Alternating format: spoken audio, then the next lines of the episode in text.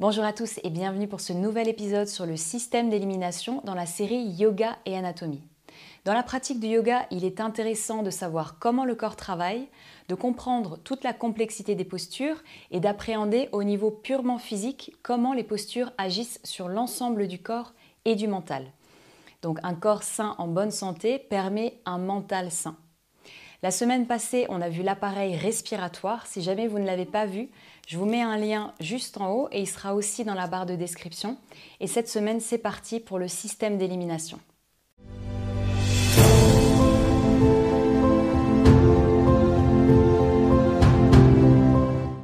Chaque organe et chaque système dans le corps ont une action spécifique pour le bon fonctionnement de l'ensemble. L'appareil digestif permet l'alimentation des cellules, le système circulatoire transporte cette nourriture et l'oxygène à ces cellules, tout en les débarrassant des déchets et du gaz carbonique. La respiration permet les échanges gazeux, le système d'élimination permet le rejet des déchets produits par l'organisme.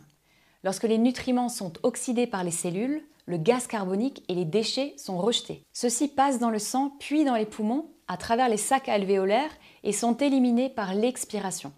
Les deux reins sont de couleur rouge-brun, ils ont une forme de haricot et se situent juste au-dessus du creux du bas du dos.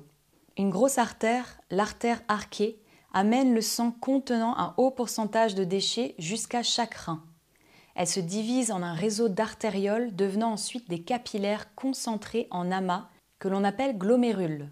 Lorsque le sang arrive à chaque glomérule, un liquide ressemblant au plasma et contenant de l'eau, de l'urée, des sels, des acides gras, des aminoacides et du glucose s'y diffuse. Au fur et à mesure de son déplacement, l'eau, les minéraux et les produits assimilables de ce liquide sont réabsorbés par les capillaires. Le liquide restant constitue l'urine qui passe ensuite par un conduit, l'urtère, pour venir se stocker dans la vessie. L'urine est constituée à 95% d'eau. Le reste sont des déchets nitrogéneux, l'urée, les sels minéraux, l'acide urique et d'autres substances.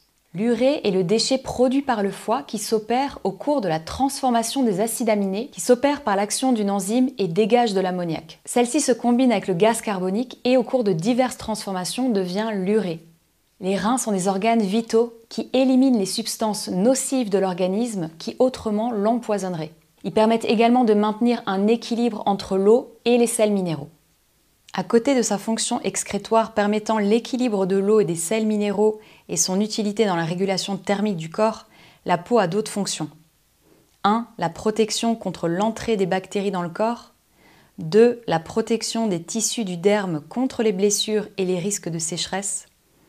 3. Transporter les sensations de l'extérieur telles que le toucher, la chaleur, le froid et la douleur grâce à l'implantation nerveuse dont elle dispose. Et enfin 4. La fabrication de vitamine D par exposition aux rayons ultraviolets. Voilà pour cette brève introduction sur le système d'élimination. Il y a plus de détails dans l'épisode sur le système digestif. Je vous mets un lien juste au-dessus et aussi dans la barre de description. Et la semaine prochaine, on se retrouve pour parler du système endocrinien. Si ça vous intéresse, je vous invite à vous abonner. Si la vidéo vous a plu, je vous invite à la liker. Vous pouvez aussi me soutenir sur la page Tipeee. Je vous dis un grand merci et à bientôt pour une prochaine vidéo. En attendant, prenez bien soin de vous et de tous les êtres. Telle est la voie du yoga.